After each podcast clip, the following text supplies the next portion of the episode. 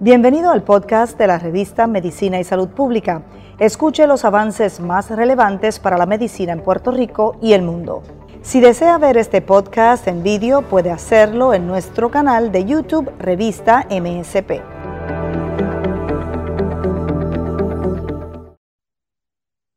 Gracias por conectarse una vez más con nosotros en MSP, en nuestra redacción, como siempre, complacidos de llevar a ustedes importantes temas en materia de salud y de ciencia la ciencia y la salud siempre son noticias. Soy Mayerlin Veloso y a esta hora para llevarles a ustedes un importante tema de la mano de especialistas.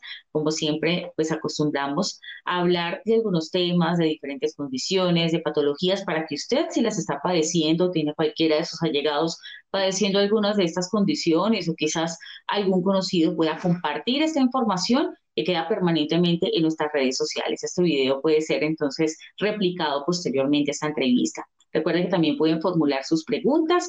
Hoy vamos a hablar sobre trastorno de bipolaridad. Este trastorno es eh, justamente antes denominado depresión maníaca. Es una enfermedad mental que, causa eh, cambios extremos en el estado de ánimo que comprenden altos emocionales, que pueden ser manía o hipomanía, y bajos emocionales, como puede ser la depresión. Esto, para entrar un poco en contexto, es cuando una persona, eh, en el caso de la depresión, puede sentirse triste o desesperanzado, perder el interés, la motivación, el placer en muchas de sus actividades, pero cuando este estado de ánimo también cambia a manía o hipomanía, eh, es posible que la persona sienta o experimente euforia, angustia, energía o inusualmente también irritabilidad. Esos cambios justamente en el estado de ánimo es lo que comprende esta condición que vamos a hablar hoy. Pueden afectar el sueño, la energía, el nivel de actividad, el juicio también de las personas, el comportamiento y la capacidad de pensar con claridad. Para adentrarnos un poco en la materia y conocer un poco más acerca de las consecuencias y pues resolver algunas de las inquietudes que tengamos en torno al trastorno de bipolaridad, vamos a darle la bienvenida a dos especialistas que hemos invitado. Voy a comenzar con las damas. Voy a darle la bienvenida a la doctora Sandra Ralat, psicóloga clínica en el Departamento de Psiquiatría y también investigadora en el área del trastorno de bipolaridad. Bienvenida, doctora MSP. Gracias, gracias Mayer por la bienvenida y gracias porque un día como hoy, precisamente 13 de marzo, se está llevando a cabo, eh, se celebra el Día Mundial de Bipolaridad con el propósito de crear conciencia y romper con el estigma que aqueja a las personas que presentan esta enfermedad qué importante, qué importante que sea justamente hoy que hagamos esta entrevista y que sean ustedes los expertos los que nos nos hagan un panorama un poco de lo que está ocurriendo con esta condición. Vamos a darle también eh, la bienvenida al doctor Joalex Anton Giorgi, profesor asociado del Departamento de Psiquiatría de la Escuela de Medicina de la UPR. Bienvenido, doctor, a MSP. Gracias por estar con nosotros una vez más. Muchas gracias por la oportunidad y para poder hablar con, ¿verdad? con todas las personas sobre la importancia de conocer y reconocer los síntomas de, este trastorno que muchas veces es un trastorno no tan solo del paciente, sino de la familia completa. Ok, ambos que, que pues están eh, inmersos en el tema de investigación, me gustaría comenzar con la doctora Ralat preguntando acerca de Puerto Rico. Vamos a, vamos a adentrarnos un poco en el panorama de esta condición en las personas. ¿Qué tal es el panorama de esta enfermedad en la isla de Puerto Rico? ¿Se da mucho? Quizás las personas la padecen con frecuencia. Pues fíjate que me has hecho una pregunta bien importante. De hecho, ya para el 2016, la doctora Canino y su equipo de investigadores llevaron a cabo o publicaron, mejor dicho, un estudio que habían llevado a cabo desde el 2014 al 2016 y específicamente la establecieron que eh, el trastorno bipolar, específicamente su prevalencia, estaba alrededor de un 3.2%. De hecho, ellos encontraron inicialmente que los trastornos de ansiedad son los que, los que primero eh, se ven mayormente en la isla con un 12.5%, luego vienen los trastornos del ánimo, que en términos generales son 10.5%, pero específicamente trastorno eh, bipolar, eh. Se ubica en 3.2%. Eh. El doctor Joe Alex también, mm, ¿qué, nos podría decir acerca de, digamos, hacer una radiografía del tema de la condición en la isla de Puerto Rico? Pues definitivamente, de acuerdo con la doctora, este estudio que, ¿verdad? que, se realizó por la doctora Canino cuando se publicó dio mucha información sobre lo que es la prevalencia de, de los diagnósticos psiquiátricos. Eh, en términos de comparación a nivel mundial, pues sí, en muchas de las regiones del mundo se compara entre un 2.8 y un 3.5, así que estamos bastante dentro del promedio de lo que sería la prevalencia de este diagnóstico. Pero hay una diferencia, ¿verdad?, entre lo que es el número de que sabemos que es de personas diagnosticadas y quería hacer un poco de este señalamiento de que por lo menos aquí en Puerto Rico una de las cosas que dicen es, ay, tú eres tan bipolar, tú eres bipolar, tú eres bipolar. Y entonces le llaman cuando tienen una ¿verdad? indecisión quizás, o personas que padecen de ansiedad, que tienen problemas tomando decisiones. Y entonces pareciera que tenemos más personas con trastorno bipolar pero la realidad es que para las personas que cumplen el diagnóstico, pues todavía estamos en esa línea del 3.2%, como dice la doctora. Pero quería hacer esa salvedad de que no todo el mundo que tenga una indecisión o no todo el mundo que tenga un cambio anímico de un momento a otro es este diagnóstico. Qué importante la aclaración que acaba de hacer el doctor Joanex, porque es muy común, sobre todo verlo quizás en discusiones de pareja o en algunas eh, situaciones de la vida cotidiana. Ay, esta persona es bipolar eso es una condición seria y que requiere justamente pues un diagnóstico certero, oportuno, un tratamiento también para, para, para poder eh, superarla o quizás convivir con esta eh, enfermedad el resto de la vida. Entonces, no es algo que se debe tomar a la ligera y por eso quisiera centrarme en este momento en los síntomas. ¿Qué padece una persona con trastorno de bipolaridad? ¿Qué sensaciones puede experimentar una persona en estado de manía o comanía, es decir, cuando experimenta esta euforia y de repente sensaciones de episodios de depresión, ¿qué, qué experimenta o qué síntomas son comunes en, estos casos? Doctora Ralat, si quiere comenzamos con usted. Claro, sí, bueno, eh, se habla de una distinción entre trastorno bipolar tipo 1, tipo 2. Eh, por ejemplo, se adjudica eh, este diagnóstico al trastorno bipolar tipo 1 cuando la persona presenta un episodio mánico. ¿Qué específicamente me refiero cuando hablamos de episodio mánico? Bueno, el episodio mánico se caracteriza por un periodo en que la persona muestra un estado de ánimo que es elevado, expansivo, eufórico o de una alegría extrema, altos niveles de actividad o de energía e incluso, ¿verdad? Se habla de que puede mostrar mucha irritabilidad en un momento dado. Lo importante aquí es, ¿verdad? Y como había traído el doctor a colación, hay una diferencia en cuanto a uno presentar ese cambio en estado de ánimo común y corriente versus, ¿verdad? Una persona que en efecto presenta el trastorno bipolar porque es un cambio bien marcado que incluso la gente que está a su alrededor, los familiares o aquellas personas significativas, pueden dar cuenta de ese cambio en la conducta de la persona que no es usual. Así que por una parte, ¿verdad? vemos que cuando eh, ese episodio dura la mayor parte del tiempo o del día o dura alrededor de siete días o más, ¿verdad? lo que se conoce se ubica eh, como trastorno bipolar tipo 1. Hay otra sintomatología relacionada, por ejemplo, una autoestima inflada o tener ideas de grandiosidad, eh, disminución eh, de necesidad de dormir, es decir, ¿verdad? Eh, puede ser que la persona duerma solamente tres horas y de momento, pues, ¿verdad? amanece como si nada, ¿verdad? Como si no hubiera perdido sueño. puede estar más habladora del usual, ¿verdad? O siente presión para mantenerse hablando.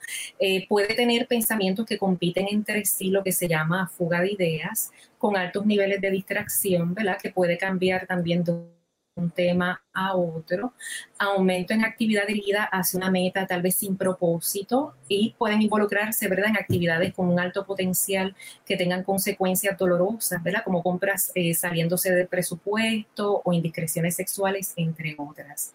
Así que cuando ese periodo generalmente, ¿verdad?, dura alrededor de siete días, se habla, de un episodio mánico como tal para trastorno bipolar tipo 1. Para tipo 2 generalmente es menos, ¿verdad? Se habla de un episodio hipománico que puede durar hasta cuatro días aproximadamente aproximadamente. Eh, de hecho, la persona pues también puede mostrar un episodio de depresión mayor, ¿verdad? Cuando está en el otro extremo, que durante dos semanas presenta cinco más síntomas tales como estado de ánimo depresivo, sentirse triste, vacío, eh, tener eh, pérdida de sueño, de peso, perdón, significativo, ¿verdad? Sin estar en una dieta, puede ser una pérdida de un 5% de su peso en el mes, ¿verdad? Puede presentar insomnio, sentimientos de dificultad para pensar, para concentrarse e incluso pensamientos eh, ¿verdad? respecto a la muerte. Así que eso en grandes rasgos, ¿verdad? Podemos entonces eh, eh, expresar algunos de estos síntomas que la persona pudiera estar presentando. Perfecto. A, propósito de estos síntomas, doctor, yo Alex quisiera preguntarle también sobre las personas pues que padecen ese trastorno, pensaríamos que no son personas que no reconocen que tienen esa condición en un primer momento. ¿Hasta qué punto también puede eso afectar su inestabilidad emocional con sus seres queridos, su entorno laboral, social? Preguntarle, doctor, ¿cuándo es urgente acudir a un médico? ¿En qué momento una persona eh, puede tener un síntoma que ya es de alarma? Eh, excelente pregunta y verdad también quiero abundar un poquito sobre lo que menciona la doctora, que la doctora muy bien acaba de comentar todos los criterios diagnósticos. Si los empezamos a reconocer, tan pronto empecemos a reconocer algunos de ellos, hay que ya empezar a buscar ayuda. La importancia de cualquier condición psiquiátrica es tratar de eliminar el estigma que, tenemos y lamentablemente tenemos que señalarlo porque pues existe. Y eso es lo que nosotros como psiquiatras y psicólogos, trabajadores sociales, todas las personas que estamos envueltos en el, y nada más mencioné tres, pero hay muchos más que trabajan en el área de salud mental pero lo que queremos hacer es quitar ese estigma para que entonces las personas puedan reconocer que están pasando por una situación que quizás amerita más tratamiento. La doctora muy bien menciona lo de los siete días y quiero hacer énfasis en que son siete días por criterio, pero para las personas que, ¿verdad? que no tienen que esperar a los siete días para que, ¿verdad? Para nosotros decir que es un trastorno bipolar, si ya vemos que lleva dos días de, este, de esta conducta, que como dice la doctora, empieza a perder el sueño, que tiene mucha energía, aún sin descansar. Algunos de los síntomas que ella menciona, esos son de los que quiero por lo menos resaltar. Pues si vemos que ella está pasando con esto, con una conducta errática que está provocando una disfunción, pues vamos a buscar ayuda. Porque entonces parte de lo que nosotros reconocemos es son siete días, pero menos si los tratamos a tiempo. Y definitivamente el tratar a tiempo estas condiciones va a ayudar mucho en lo que es el pronóstico eh, a largo plazo de, estos pacientes. Así que definitivamente queremos eliminar ese estigma, queremos que las personas puedan reconocer que si están pasando por una situación de salud mental, la puedan llevar a su médico, a su doctor primario, no tiene que ser un psiquiatra para que se pueda encaminar. Ahora bien, como mencionan, los, los pacientes que sufren de trastorno bipolar, cuando empieza un episodio de manía, pues no necesariamente lo reconocen y pueden decir, ah, esto me está pasando porque estoy pasando por un episodio de manía. Eso no necesariamente ocurre. En Puerto Rico, ¿verdad? Como menciona la doctora, la, ansiedad es prevalente y muchas personas buscan ayuda para la ansiedad porque saben y reconocen que esta ansiedad pues les provoca problemas en su trabajo, pero la manía es diferente la mañana, esta elevación anímica, muchas veces empiezan a pensar que tienen poderes especiales, empiezan a pensar que tienen una autoestima sobreinflada, como mencionó la doctora, y ellos no entienden que esa parte necesita una ayuda. Eso ya es lo que se le conoce una desconexión con la realidad. Y al tener esa desconexión con la realidad, ahí es donde tenemos que orientar y me gustaría que esta, ¿verdad? que esta participación el día de hoy ayude a los familiares a entender, a reconocer estos síntomas para que entonces ellos puedan proveer la ayuda necesaria. Qué importante, doctor. Muchas gracias por, por aclarar ese punto, porque sí, sí hay que reconocer los síntomas y al, y al más leve, pues hay que buscar ayuda, porque a veces eh, pasamos o dejamos a la ligera que esto está sucediendo, que es algo común, que es algo normal que se puede manejar, y no es así. La persona puede estar experimentando sensaciones que la agobian. Entonces, eh, quisiera aprovechar que es la doctora Ralat, que es experta en investigación, que ella está dedicada a esa parte de investigación, para hablar un poco sobre el origen, doctora, del trastorno bipolar. Eso, eh, digamos, esencialmente es biológico, genético, qué factores pueden desencadenar que ocurran estos episodios y si está asociado quizás a otras patologías, a otras enfermedades. Ok, antes de contestar la pregunta, eh, que entiendo que también el doctor la puede este, contestar, o la podemos contestar en conjunto. Yo quería eh, también abundar sobre el aspecto del estigma. Eh, hace unos años yo publiqué eh, parte de una, investigación, ¿verdad?, donde estuvimos específicamente mirando las razones por las cuales el paciente se le hacía difícil tomarse su medicación para su condición de salud física y, y, de salud mental. ¿Por qué ambas? Bueno, la literatura ha sustentado a medida que ha pasado el tiempo que pacientes con trastorno bipolar pueden morir dos veces más que la población en general por problemas cardiovasculares. Así que en esta investigación queríamos mirar inicialmente, ¿verdad?, cómo el paciente cuánta diferencia veía el, paciente entre lo que es una condición de salud mental versus una condición física, que en efecto, ¿verdad? Tienden a ver la condición física como algo más, palpable, mientras que la condición de salud mental, pues se tomaban la medicación y tan pronto estuvieran bien, la dejaban. En este estudio vimos específicamente cómo el tema de la estigma eh, los marcaba en términos de que en ocasiones ellos dejaban hasta de recibir servicios con la idea de que, ok, no quiero que me estigmaticen, no quiero que piensen que estoy loco o no quiero que piensen, ¿verdad?, que estoy usando muchos medicamentos o me puedo volver adicto a sustancias. O sea, había mucho temor en términos, ¿verdad?, de cómo eh, la sociedad en su conjunto podían visualizarlo. Así que esa parte del estigma eh, es un aspecto, ¿verdad?, que hay que trabajar fuertemente en esta sociedad. Eh, eh, ¿verdad? En la negación de la enfermedad es otro aspecto que en ocasiones se da, eh, ¿verdad? Estos pacientes nos relataban cómo cuando recibían el diagnóstico formalmente era como que no, no es posible. Así que también el trabajar con ese aspecto ¿verdad? es, otro, es otra inconveniente o barrera que hemos encontrado en este proceso. Eh, tomarse la medicación eh, cuando eran dosis complejas, ¿verdad? Era otro de los aspectos que los afectaba para ellos poderse mantener este, tomándose la medicación. Eh, efectos secundarios de la medicación, ¿verdad? Siempre se habla de que los medicamentos tienen algún efecto secundario y eso es algo, eh, ¿verdad? Que el doctor puede abundar eh, más al respecto, pero incluso los estudios han sustentado que incluso antes del advenimiento de muchos de los medicamentos ya había una asociación eh, con muertes por problemas cardiovasculares en esta población.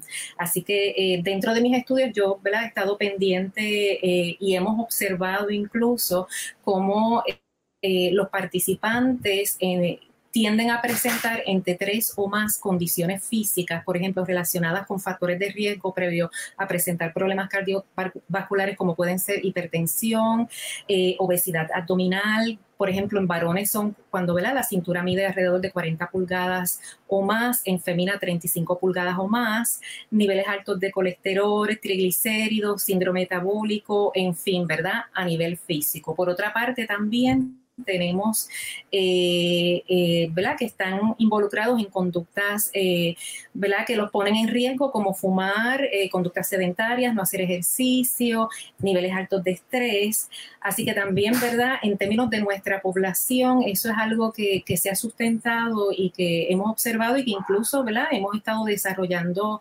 intervenciones de corte este, psicosocial, ¿verdad? Que incluya específicamente el manejo de esas conductas que promuevan la salud y la adherencia al tratamiento. En términos, ¿verdad?, de qué causa la bipolaridad, bueno, se habla eh, de factores eh, de familia, hereditarios, genéticos.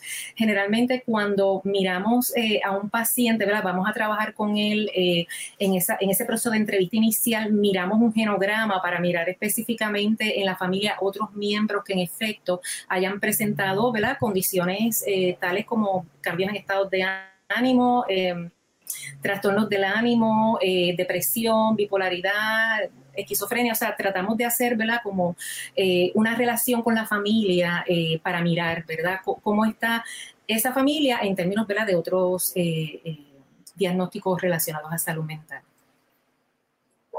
Perfecto, doctora. Vamos a ver algunas preguntas que nos están haciendo en este momento. Estamos en vivo, los invitamos también a que ustedes formulen sus preguntas y vamos a ver una de ellas. No sé si nos colaboran para verla. Dice, buen día, doctores. Los niños también pueden presentar este tipo de condición, eh, ese tipo de conductas. Quizás es, más común en adultos, en niños, eh, es más fácil detectarlos en unas edades que en otras. No sé quién, quién pueda contestar la pregunta, si el doctor o yo, Alex. Eh, me gustaría contestarla porque es mi área de especialidad de psiquiatría de niños y adolescentes, eh, ¿verdad? Y es un tema que me ha apasionado. Y, y, sí, definitivamente tenemos que tener en cuenta, ¿verdad? Cuando la doctora menciona todos estos síntomas, tenemos que ver el contexto, ¿ok? El contexto de todo el paciente. La, la, doctora muy bien dijo todos los síntomas, ¿verdad? Pero les voy a decir algunos, por ejemplo, pueden tener un sentido de autoestima elevado. Y eso, ¿verdad? Pues hay que ver el contexto en que la persona está mencionando, qué es lo que está diciendo, no solamente que una persona piense, ah, yo soy el mejor del mundo, porque eso puede ser otro trastorno de personalidad que no necesariamente tiene que ver con trastorno bipolar. En los niños específicamente tenemos muchos problemas porque entonces uno de los criterios que menciona la doctora es que tengan irritabilidad. Esa irritabilidad en los niños y cuando llegan a la adolescencia no tengo que decir más nada con respecto a los adolescentes y una conducta que pudiera ser irritable. Así que se puede parecer. E incluso nosotros en el pasado estábamos viendo, eh, ¿verdad?, que muchos de los niños se les estaba adjudicando un diagnóstico de trastorno bipolar desde adolescencia, desde temprana edad, y cuando después crecían se daban cuenta que quizás no era un trastorno de, ¿verdad? de bipolar como tal.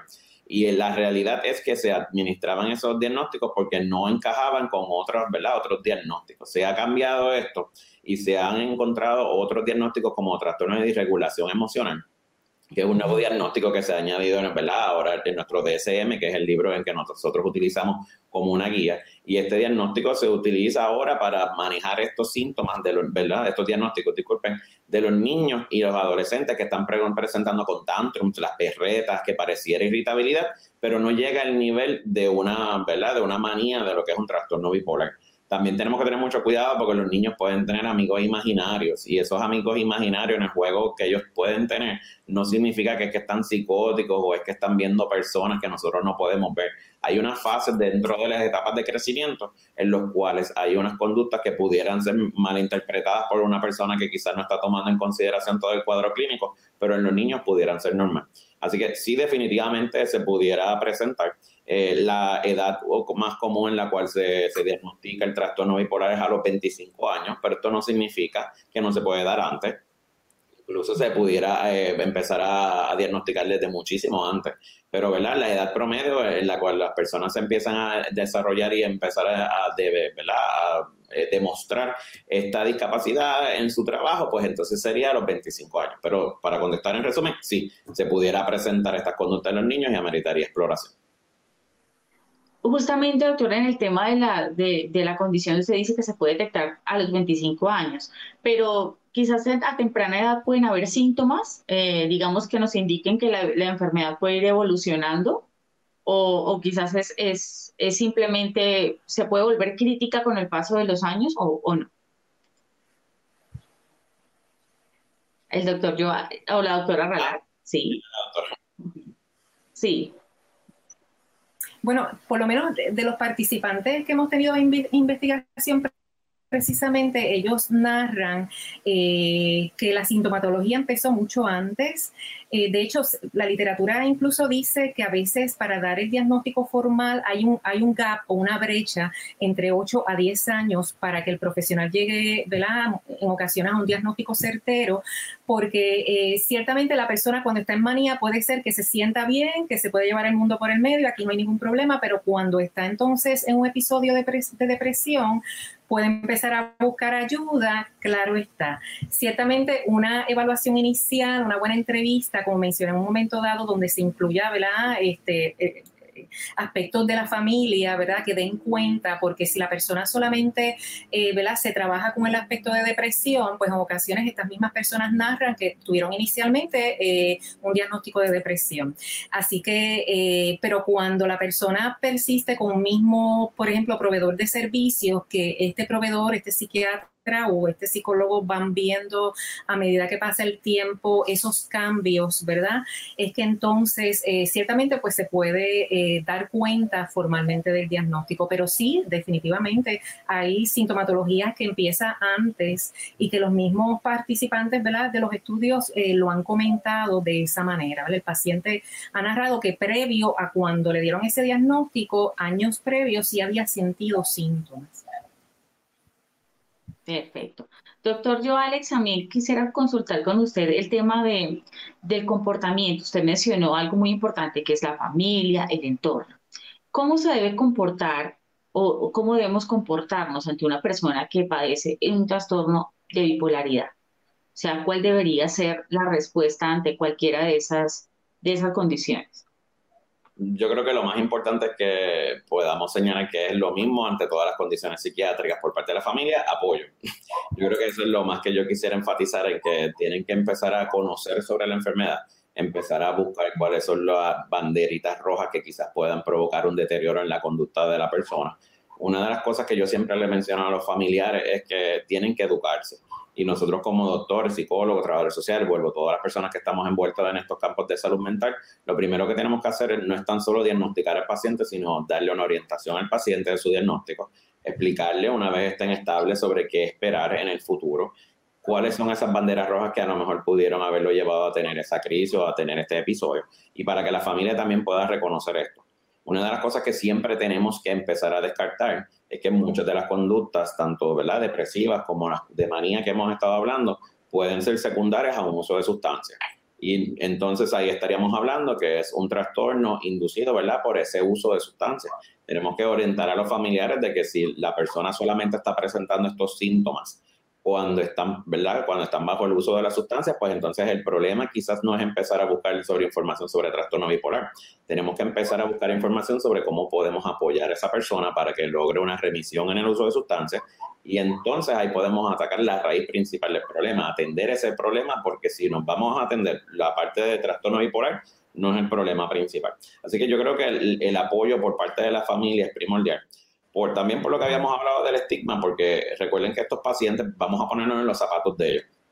Muchos de ellos van a mantener un trabajo, ¿verdad? Porque ese, ese es el funcionamiento. No, todas las personas, cuando pensamos en personas con trastorno bipolar, esquizofrenia, no tenemos que pensar en las personas agresivas, que de hecho eso es una falacia.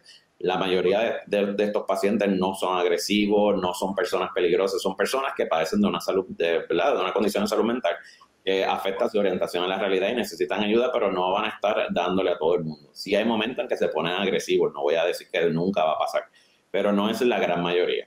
Así que lo primero es que nosotros podamos empezar a reconocer esos síntomas para que entonces ellos puedan brindar el apoyo. Y cuando tengan que recorrer a una ayuda profesional, que la familia pueda eh, reconocer dónde es que está esa ayuda y que le pueden ayudar el apoyo es muy importante de la familia para, para poder superar esta condición, pues eh, buscar ayuda profesional también y una orientación en este caso. Doctora Relat, eh, vuelvo con usted para hablar acerca de la frecuencia. ¿Cada cuánto pueden ocurrir estos episodios eh, de, estado de ánimo? ¿Pueden ocurrir quizás en raras ocasiones o varias veces en un año? ¿Cómo se presentan?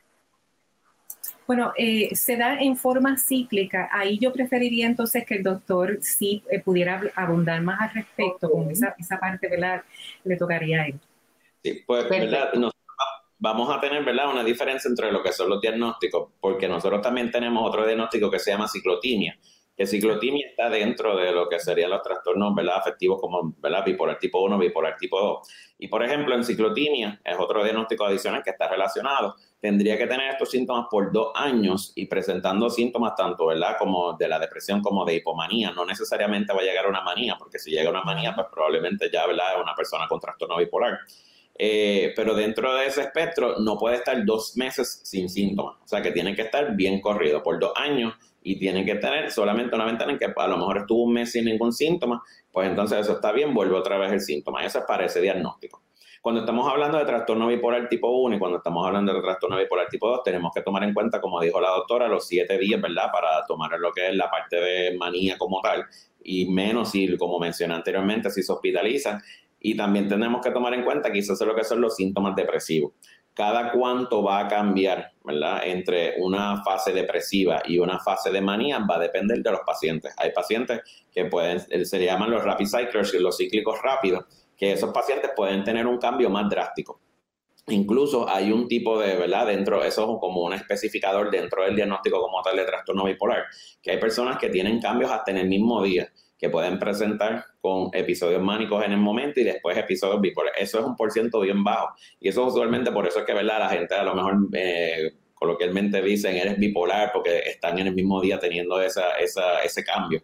Pero eso no es lo común, ese porcentaje es bien bajo. Cuando estamos hablando de la mayoría de los pacientes, muchas veces ellos pueden tener este episodio de manía que cuando, ¿verdad? cuando tenemos los síntomas en su mayor nivel, puede tardar de una a tres semanas, por ejemplo, en lo que pueden resolver con medicamentos y a veces, pues sin medicamentos pudiera resolver, pero no, la calidad de vida y el riesgo adicional es, muchísimo, o sea que no es lo recomendado, pero si le damos medicamentos, estaría uno a tres, ¿verdad? Unas tres semanas con, con este episodio de manía pudiera estar dos meses sin ningún síntoma, estable con sus medicamentos, y luego entonces viene un estresor también que pudiera precipitar un, evento de depresión. Así que vamos a tener eh, varios eh, eventos, vamos a ponerlo así, durante el año en que pudieran ser tanto de manía como de depresión. Como les mencioné, si es bien corrido por dos años que está constantemente cambiando, quizás tendríamos que considerar otro diagnóstico como ciclotimia. Perfecto. Eh, en el caso de las consecuencias que pueda llegar a tener este tipo de, trastornos de bipolaridad, digamos, de no ser atendido, de una persona no llegar a ser medicada, ¿qué consecuencias podría tener pues en el tiempo? Quizás eh, llegar al suicidio, a tener problemas personales, laborales. No sé si la doctora Ralat nos pueda ayudar con esa. Sí, claro que sí. Obviamente la persona se deteriora y va a llegar un momento que incluso, ¿verdad? A veces los familiares solicitan eh, la ley 408 para, ¿verdad? Hospitalización involuntaria porque obviamente, ¿verdad? Se descompensan. O sea, no es que caminen por ahí como si nada, así que sí, ciertamente, ¿verdad? Si deja la medicación se van descompensando este, y en ocasiones pues, paulatinamente. Yo quería eh, abundar un poquito en términos eh, precisamente qué hacemos eh, con este tipo de, de paciente. Definitivamente la farmacoterapia es prioridad, ¿verdad? Y es algo que hay que trabajar muchas veces con el paciente para que se pueda mantener adherente. Eh, en términos psicológicos, por ejemplo, las intervenciones deben incluir tanto al paciente como su sistema de apoyo, ¿verdad? Como bien ha mencionado el doctor, la familia, ¿verdad? O aquella persona que es significativa para este paciente debe estar, este, eh, incluirse en el proceso.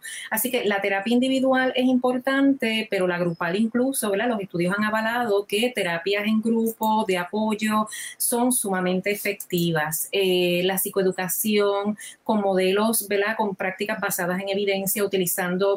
Eh, terapia cognitivo-conductual, terapias interpersonales, entrevista motivacional, entre otros, eh, son parte ¿verdad? De, ese package, ¿verdad? de ese que debe incluir ese proceso de tratamiento para ese paciente. Farmacoterapia por un lado, psicoterapia ¿verdad? psicológica por otro y ¿verdad? el trabajar con los estilos de vida, ¿verdad? ayudarlos a la modificación de conductas en cuanto a estilos de vida. Bien, doctora, muchas gracias. Bueno, en esa parte de, la doctora lo abundó un poquito, pero quisiera que el doctor también nos, explicara un poco acerca del diagnóstico, las pruebas que realizan, eh, digamos, cuál es el papel del psiquiatra para encontrar justamente, pues, las eh, que una persona es candidata, pues, a, hacer, llevar un tratamiento, medicación, qué tipo de medicación es y cómo, cómo se está manejando actualmente a un paciente con esta condición. Okay. Eh, antes, ¿verdad? antes de abundar un poco sobre las pruebas y los medicamentos, quiero reforzar el punto que menciona la doctora, porque muchas veces eh, sabemos que siempre las personas preguntan un psiquiatra o un psicólogo, pues la realidad es porque no los dos. Así que, eh, ¿verdad? Quiero, quiero, quiero enfatizar el punto de trabajo de equipo porque, ¿verdad? Nosotros atendemos como psiquiatras, atendemos y hacemos nuestro, ¿verdad? Nuestro esfuerzo para trabajar con algunas de las terapias que los psicólogos también hacen, pero no lo hacemos al mismo nivel siempre que el zapatero a su zapato, como quien dice. Así que muchas veces, como dice la doctora, estos pacientes, vamos a poner un paciente que esté en una crisis de manía. Pues la psicoterapia no, no, es una herramienta que nosotros podemos decir que va a ayudar a estabilizar a esta persona si está en un hospital. Y claramente, pues entonces tendríamos que empezar los medicamentos. Pero esto no significa que entonces, ok, el psiquiatra es el único que trabaja aquí en este momento y ya no hay ningún otro profesional de la salud mental. No. Ese es el momento entonces para que psicología trabaje con el mismo paciente para fortalecer sus herramientas que tiene, para trabajar esa emoción, una terapia de apoyo en ese momento, pero trabajar con la familia, entonces trabajar con el apoyo que ellos van a recibir, trabajar con la psicoterapia eh, para ellos, porque también es un momento bien difícil. Hay que entender que ser familiar con, un paciente de salud mental puede ser drenante en muchas ocasiones, dependiendo de los diferentes casos. Así que eh, esa parte quería enfatizar de que nosotros queremos eh, fomentar ese trabajo en equipo, porque una sola especialidad pues no necesariamente va a ser lo que va a ayudar a lograr una estabilidad por muchos años, sino ese trabajo en equipo. Entonces, con respecto a las pruebas, ¿verdad? Y los medicamentos que nosotros utilizamos, pues vamos a empezar con las pruebas. Nosotros lo primero que tenemos que hacer es descartar que no sea una condición que sea causada por medicamentos, sustancias, o que sea causada por una condición médica hay diferentes condiciones médicas que, ¿verdad? Por ejemplo, tenemos que nosotros manejar la tiroides. Sabemos que, por ejemplo, la tiroides cuando está vaga puede presentar muchos síntomas como si fuera, ¿verdad?, de depresión.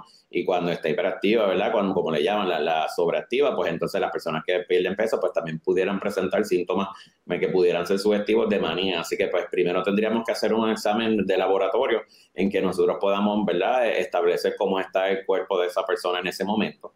descartar las sustancias como les mencioné, específicamente una de las que más se confunde es la cocaína o, los estimulantes, que son los que se utilizan para manejo de déficit de atención e hiperactividad, que cuando son utilizados incorrectamente o en dosis muy elevadas, no necesariamente es que ellos lo hacen ¿verdad? a propósito, pero si ya van por un nivel elevado de dosis, pues pudieran presentar síntomas acelerados que pudieran subir como si fuera un episodio de manía. Así que eh, a veces también, ¿verdad? Dependiendo del caso, si presentan con una alteración en la realidad, con la psicosis, con este episodio por primera vez, pues nosotros hacemos CT de cabeza, estudio de imagen, para descartar que no haya algo orgánico que pudiera estar causando estos síntomas.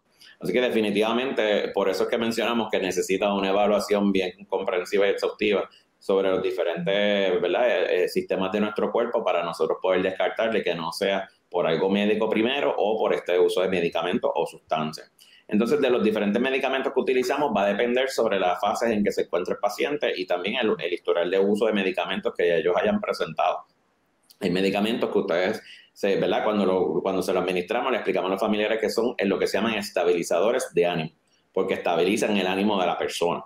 Pero ¿qué pasa? Si nosotros buscamos muchos de esos estabilizadores de ánimo, también pueden ser considerados dentro de la familia que son los antipsicóticos, o pueden ser medicamentos que se utilizan para evitar que la persona convulse, o son medicamentos que se usan para la ansiedad. Y es importante que nosotros le expliquemos a los familiares esto de antemano porque yo le explico y le digo un medicamento a un familiar y me dice, es que yo lo busqué por internet y dice que es para las personas que ven cosas, escuchan cosas. O yo lo busqué por internet y es para las convulsiones. Pues un medicamento puede tener diferentes funciones. Y dentro de lo que nosotros hacemos, pues siempre tenemos que explicar sobre el, uso de los diversos medicamentos. Usualmente empezamos por un solo medicamento con la menor cantidad de medicamentos posible y dependiendo de cada caso, pues entonces tenemos que seguir progresando. Una de las banderas que tengo que señalar sobre los medicamentos que siempre lo hago es que si son personas que están en edad reproductiva, pues aquí también donde vienen los familiares y, la orientación al paciente de que son las féminas que están en edad reproductiva que tengan que utilizar algunos de nuestros medicamentos, pues van a tener el efecto en el bebé. Así que pues tenemos que considerar protección, comunicación con nuestro psiquiatra, porque no es algo que no se puede trabajar, pero es algo que se tiene que comunicar al interés de tener hijos. Y lo último, ¿verdad? Para poder hacer un, un broche con cerrar esta parte de los medicamentos, es que en los medicamentos de nosotros pueden tener muchos efectos adversos. Así que puede pasar que ocurra un efecto adverso, pero no significa que entonces ese medicamento ya no se pueda seguir administrando. Hay que buscar alternativas. Lo importante que nuevamente que quiero mencionar y recalcar es la comunicación.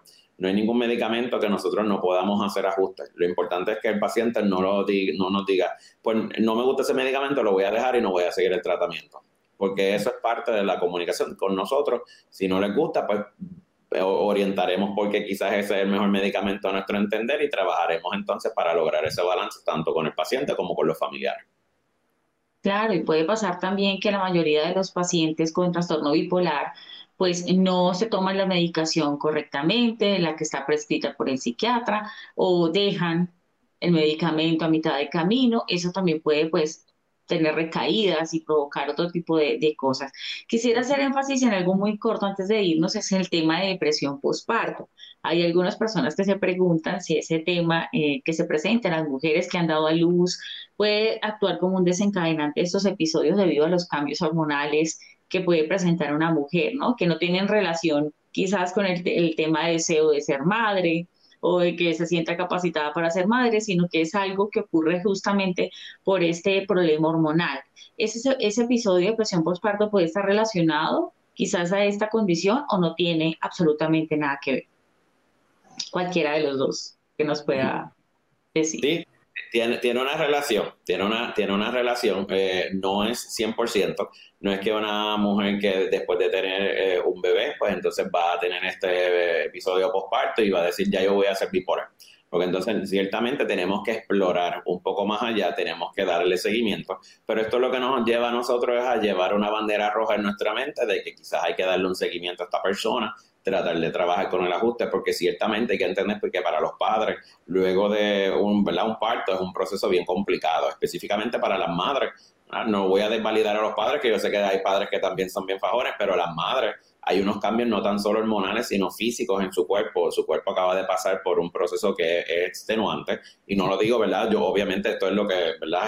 Tengo que decir empatía, porque yo sé que puede haber mujeres que digan, ay, él no sabe. Pues sí, ¿verdad? Yo no sé, pero, pero sí puedo reconocer que pasan por un proceso que es extenuante, que es un proceso que al final van a terminar bien cansados, entonces van a pensar qué es lo que va a pasar de aquí en adelante. Y definitivamente los síntomas depresivos y de ansiedad van a ser bien predominantes. Así que no por padecer de depresión o no por tener eh, ansiedad luego del parto, pues entonces nosotros vamos a decir, mira, pues ya va a ser una persona con trastorno bipolar. No, hay que explorar un poco más allá y dependiendo de la severidad que tiene esos episodios de depresión postparto, tienden a ser un poco más severos de cualquier otro, ¿verdad? otro paciente que a lo mejor tenga tristeza por lo que está pasando. Pues si vemos que este episodio es bien severo, que a veces pudiera también contar con psicosis, eh, pues entonces ahí nosotros pues tendríamos que tener en cuenta esta banderita roja de que quizás esta persona pudiera desarrollar síntomas de, de trastorno bipolar. Perfecto. A la doctora Relat quisiéramos pues también que nos diera algunas recomendaciones eh, pues finales a todas las personas que nos están viendo. Esto lo ve toda la comunidad y nos gustaría pues que, que usted nos diera pues algunas recomendaciones finales, sobre todo para atender a estas personas y pues prestar atención a esta condición que es muy seria.